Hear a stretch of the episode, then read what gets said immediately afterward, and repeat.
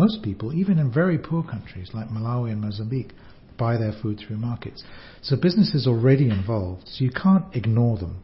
If you ignore them, you're, you're not you're never going to change the way they behave. That's Lawrence Haddad, and you're listening to Ending Hunger and Malnutrition. Can it really be done? I'm Sivan Yosef, Senior Program Manager at the International Food Policy Research Institute, IFPRI. On this podcast, we talk to the world's top scientists, policymakers, and practitioners about ending hunger and malnutrition in under a decade. We teamed up with a group of passionate, engaged public health grad students at the University of Michigan. Each episode, one of the students will conduct an interview for us. For good or bad, private companies play a big role in determining our health. More and more, they're partnering up with the public sector to provide nutrition products and services in poor countries.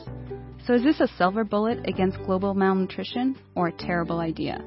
The answer depends on who you talk to.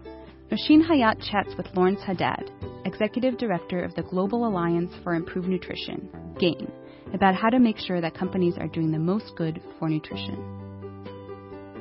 GAIN works in a number of different areas to improve nutrition worldwide. One of the things we do is large scale food fortification. This is the idea that we fortify foods such as wheat flour, um, edible oil, milk that uh, are consumed by large numbers of people but for whom um, the, the nutrition content, the micronutrient content of those foods is not as, as rich as it could be. So fortifying, for example, edible oil with vitamin A and D. Most people in India, for example, consume edible oil. And most of that oil is potentially fortifiable, but not much of it is actually fortified. So we work with governments, around legislation. We work with businesses and technical experts to make that happen. Uh, other things we do is around infant and young child feeding to improve the uh, availability of micronutrient powders, which as which families can sprinkle on food that they give to their children. We also focus on changing behaviors around child feeding so that children are fed more nutritious food more frequently and more often. Could you share an example of a public-private partnership that GAIN is involved in? So the company that we met in Mozambique was producing peanut butter. And peanut butter in Mozambique is tends to be sort of a middle class, upper income class product. And yet peanut butter is essentially the food that's used in in treating kids that have very severe and acute malnutrition. So the company uh, that we I visited they had they had used a very small grant, I think it was five or ten thousand dollars from us, to purchase equipment to in- expand their sales, reach reach parts of the country that they couldn't reach before, and um, supply the market at a lower price with thousands and thousands more servings of this peanut butter.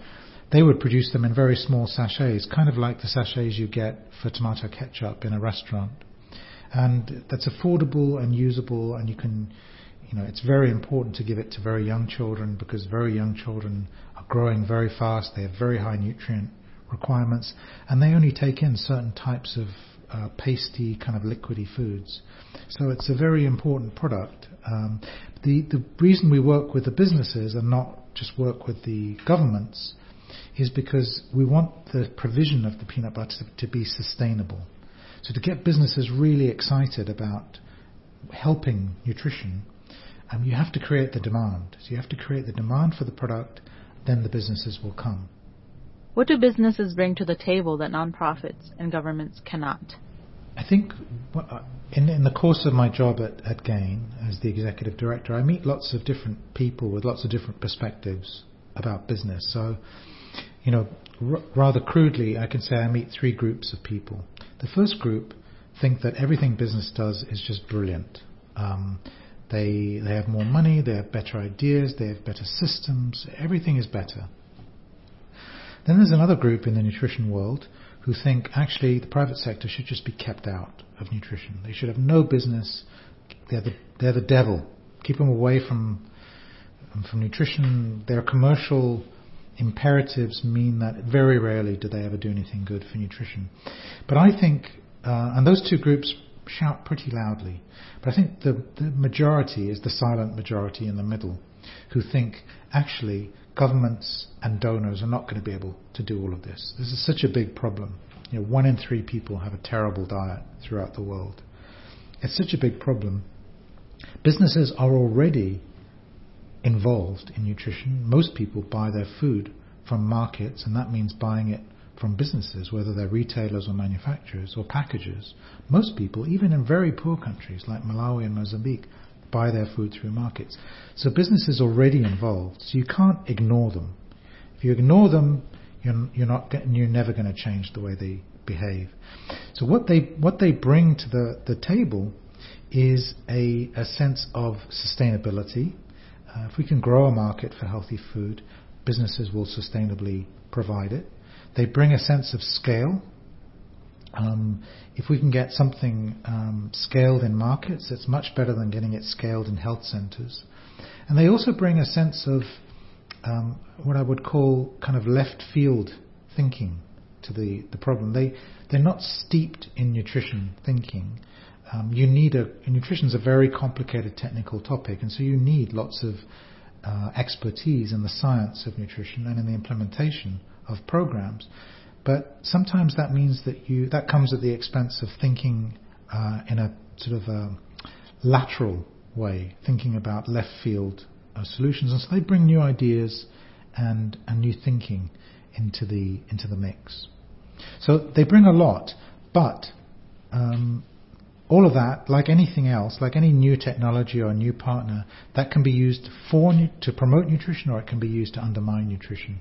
And so again, we're very careful to work with companies that are responsible companies and then to work with those companies in a responsible way.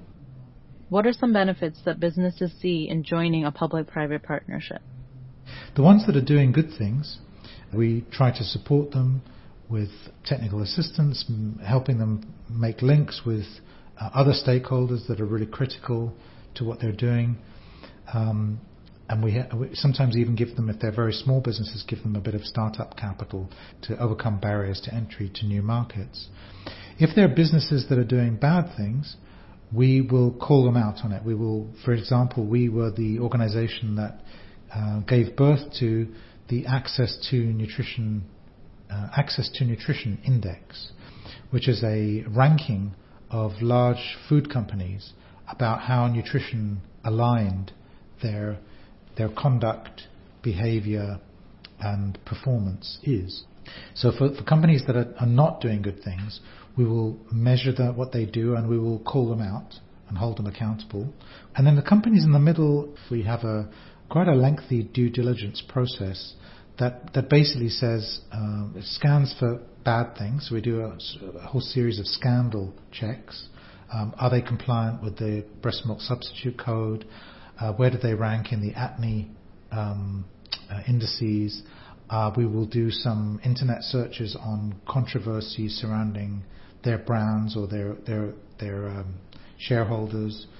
And then we will actually review some of their business plans to see if they're serious. Um, and then we will meet with them in person. And uh, once once they've satisfied all those uh, criteria, we'll meet with them in person and uh, look them in the eye and talk to them and try to figure out how sincere they are about what they do. We'll also canvass other people who have worked with them in the past.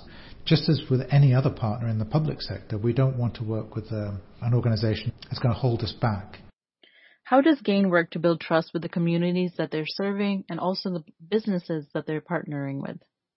What we found is that there is a um, there is a distrust of any big organization, whether it's a big donor or a big business or a big government. Um, so what we have to, what we have done strategically is decided to work with small and medium sized businesses because these businesses are known to the communities. They're seen all the time. The brands are familiar. There, there is a trust. Ironically, actually, um, many of the small and medium-sized businesses who, who, work in the regions where the communities um, find themselves, they are they these companies actually have a really hard job in meeting food safety and nutrition quality standards because they're small. So they don't actually have the capacity to meet the standards. Whereas the very large multinational companies usually do meet the food safety standards uh, quite well. But so that's that's kind of a, a dynamic we, we have to work with. And to wrap up our conversation today, could you tell us what you're most hopeful about in the future of addressing malnutrition? I think in 2016 it crossed over from being a health issue to being an economic growth and development issue. We had the head of the World Bank, the head of the African Development Bank say that investing in nutrition is just as important as investing in roads, bridges and ports. Um, brain infrastructure is just as important as physical infrastructure for a country's development. And I think when when these organizations say that about nutrition, you know you've got some traction. Lawrence Haddad is the executive director of the Global Alliance for Improved Nutrition, GAIN. To learn more about GAIN, visit gainhealth.org. Nosheen Hayat is a grad student in the University of Michigan School of Public Health. This podcast is a joint activity of IFPRI's Nourishing Millions project and the Department of Nutritional Sciences at the University of Michigan School of Public Health. You can subscribe to this podcast and learn a lot more about IFPRI by going to the IFPRI website, www.ifpri.org, or the Nourishing Millions website, nourishingmillions.ifpri.info. Today's show was produced by Hollie Kicinski, Nosheen Hayat, Andrew Jones, Zach Rosen, and me, Sivan Yosef. Zach Rosen edited our interview. Music from today's show comes from the Free Music Archive. Until next time, let's innovate, learn, and speed up progress on ending hunger and malnutrition.